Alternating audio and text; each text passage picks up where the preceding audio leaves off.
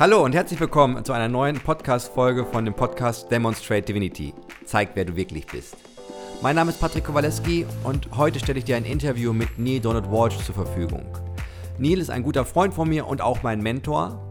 Und wir beschäftigen uns heute mit einem sehr intensiven, persönlichen, wenn du sogar willst, spirituellen Thema. Und zwar reden wir über das Thema Tod.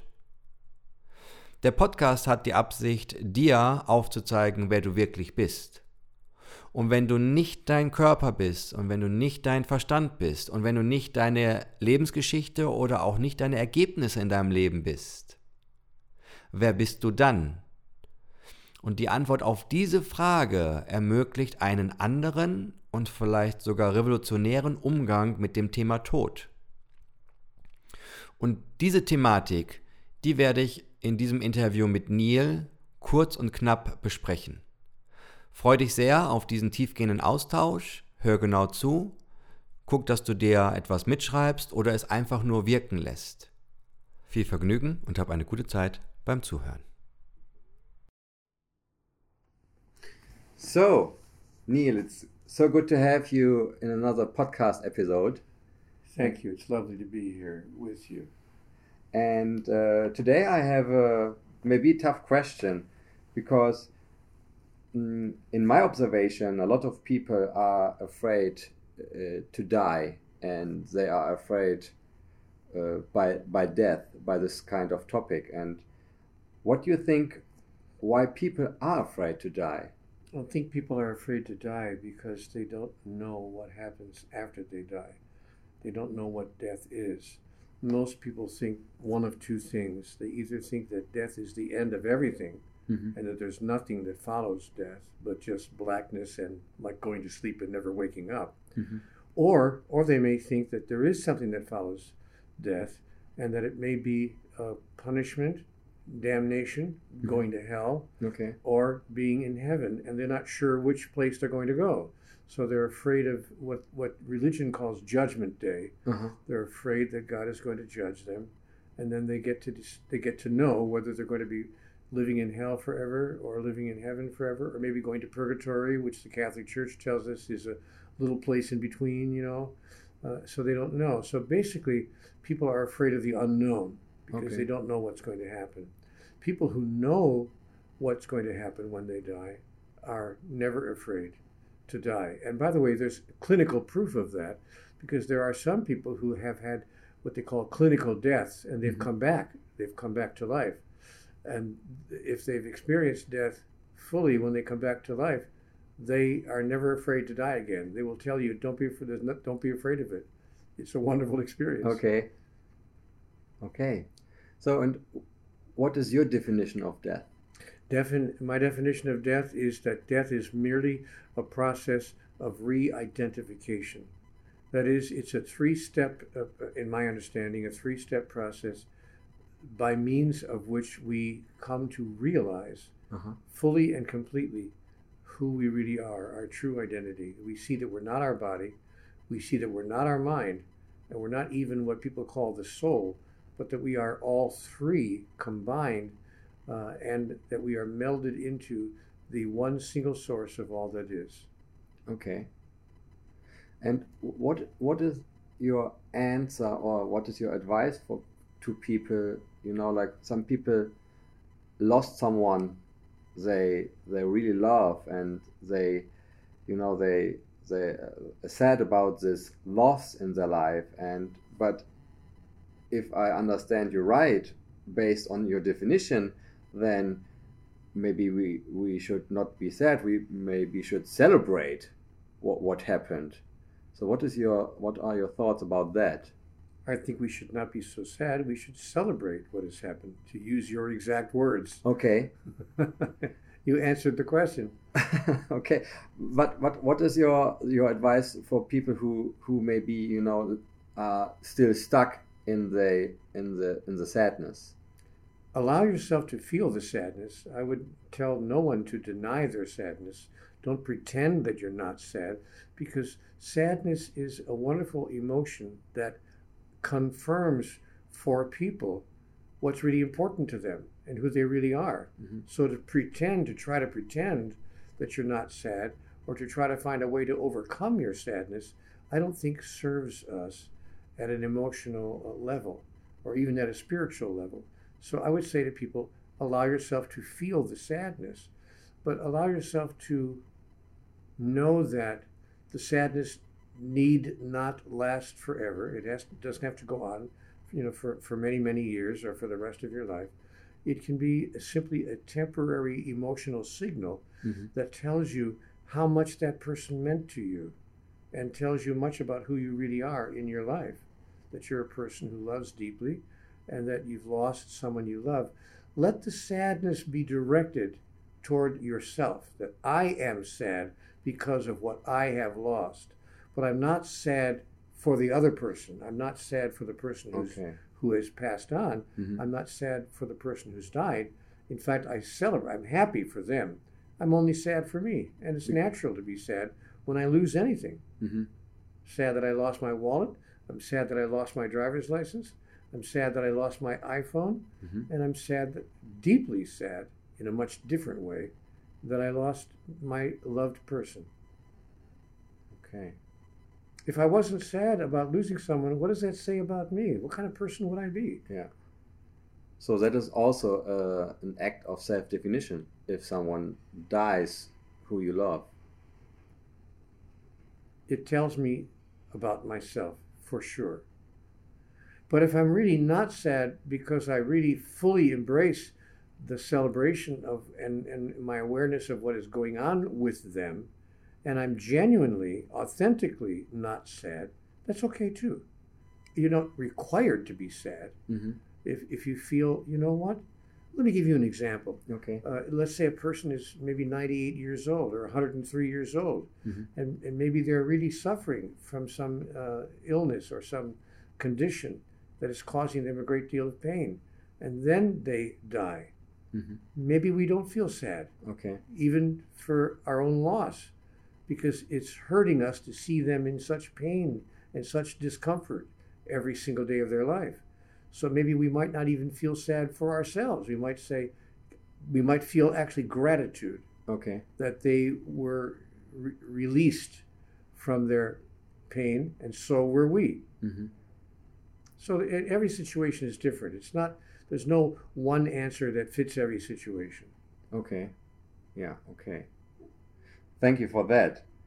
Now I come to, uh, in my opinion, really tough sentence, which is written in your book Home in God. And for the audience, if you did not have read this book, I really can recommend this book. So uh, get it online, uh, buy it somewhere in the store, and and read it. Yeah, and the title is Home with God. Oh, sorry. Did yeah, I home? Did I say so Home in God? You said Home in God. Oh, sorry. home, home with God. To home. be home with with God. Okay. Okay.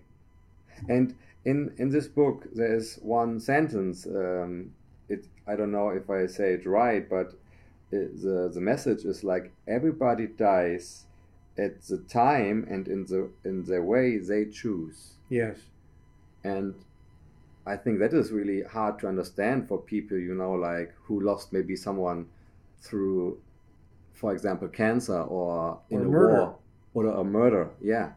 So what what is maybe you can well the statement is very yeah. difficult to embrace until we look at a larger statement that tells us who we are and who that person who died is. Mm-hmm. If we are truly, all of us, individuations of divinity, that is, if we are uh, singular demonstrations of God, then it would be impossible for anything to happen to us that was against our will.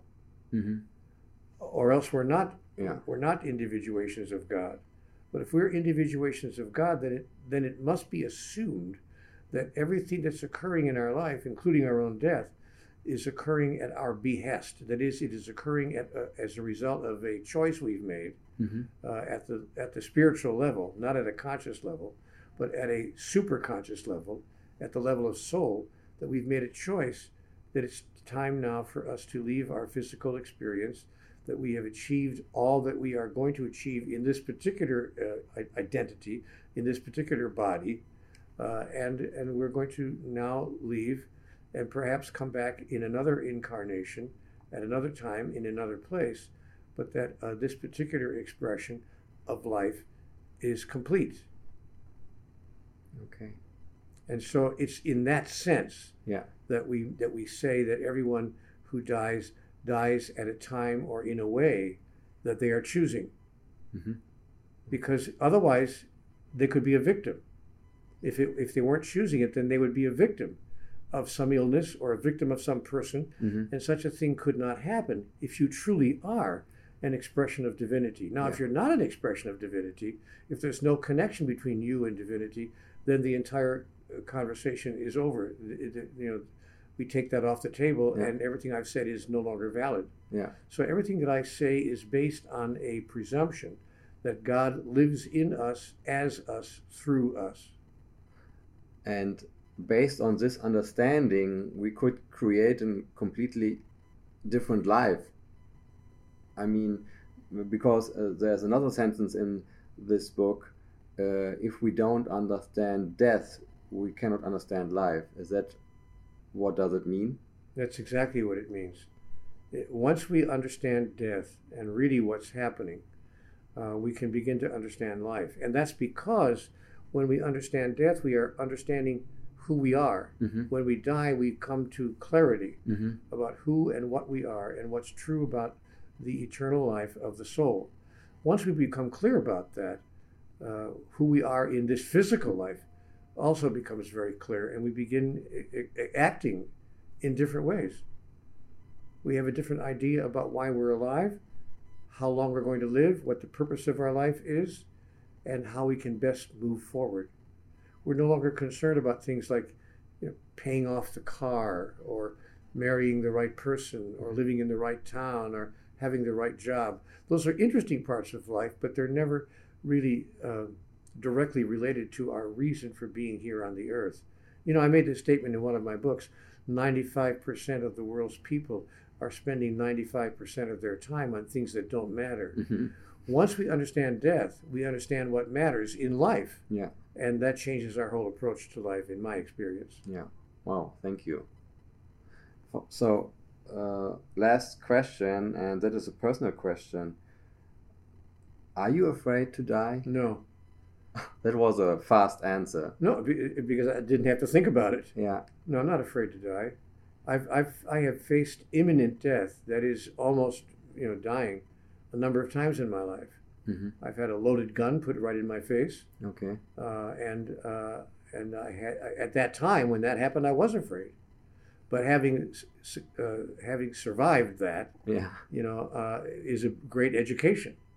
And I've I've had uh, illnesses that have been very serious. I had a quintuple open heart surgery bypass uh, a few years ago uh, when I f- uh, had faced very high possibility.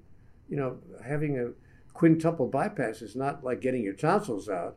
You know, Yeah. it, it's it's a major major uh, surgical procedure, and the doctors let me know before I went in there. You know, there's a possibility you may not come out alive, Mm-hmm. and it's not a one percent chance; it's a, a higher percentage than that. Yeah. So this is a very risky surgery, and we've done it successfully many times, but that doesn't mean it's not risky. So I have faced death a, a number of times in my life, but the reason that I don't fear death is not because I faced it and survived. It's because I've come to very clear understanding of what happens when I die. Okay. So, but that happened the last years, or did you uh, had this understanding in the early years of your life? No, only for the past 25 or 30 years since my conversations with God. But that's a long time. Yeah. But for the past 25 years or so, I have not uh, really feared death a great deal. But honestly, even a little bit when I was younger, because I watched my mother die. Mm-hmm. She didn't die right in front of my face. Uh, she died when I was out of the room. Mm-hmm. but but I was around her for the past la- for the last few days of her life, and I watched her face death with such a sense of peace and comfort. And she said to me, "Sweetheart, dance on my grave, celebrate with me." And uh, that was a great example, a great teaching of all the things my mother taught me in my life, and she taught me many things. She taught me how to love unconditionally. I didn't do it, but she taught me how to do it and but she taught me not to fear death and not to be afraid of God. And did you ha- had a dance on her grave? Yes, yeah, I went to her grave. I actually went to her grave site a, a few years later, and I looked around to make sure no one was watching because they would think I was being very sacrilegious. but when I was all alone, I did do a little dance on her grave. I said, "Mom, this is, you know, in honor of your prom- I promise I made to you, that I would celebrate your understanding of where you are now, because I knew that if anyone was going to heaven, it was my mom. Yeah, there's no doubt about it. Okay, yeah, thank you for for answering this personal question. I I like to finish a podcast episode with something like like an maybe an advice or something like uh, okay maybe think about this or do that. And if you think about this topic which we just had do you have something for the audience where what you what you could what you think is uh, benefit them? Allow any fears that you may have about death to die. Okay. Let those fears die. Yeah. Don't keep them alive in your mind by dwelling on all those ideas that are false thoughts. So my my advice would be to uh, to allow those fears to die and live within the exciting and joyful truth that death is one of the most joyous aspects of your eternal experience. Wow. Wow. I think nothing to add. Wow. So, Neale, that was a like last last time a quick quick episode with you on a deep deep topic. And um, I, really appreciate the time with you. Uh, i'm happy to say or to have you sometimes again in the podcast. And thank you so much for your time. You're very welcome. It's lovely to spend this time with you. Thank you. Bye bye. Wow. Was für ein Interview mit Neale Donald Walsch. Zu dem Thema Tod und wie wir mit dem Thema Tod umgehen können. Ich bedanke mich sehr, dass du zugehört hast, dass du dir diese Inhalte, ja, wie ich immer so schon sage, reingezogen hast und dass du gucken kannst, wie du damit jetzt im Alltag umgehst. Ändert es deine Sichtweise auf den Tod? Gehst du damit anders um? Wie gehst du grundsätzlich mit dem Thema Lebensangst um? Und führst du einen Wandel herbei? Wie auch immer du damit umgehst, ich wünsche dir einfach eine wundervolle Zeit, hab noch einen geilen Tag ich freue mich, wenn du weiterhin diesen Podcast hörst und auch ihn teilst, sodass andere auch davon erfahren. In dem Sinne, alles Gute, dein Patrick.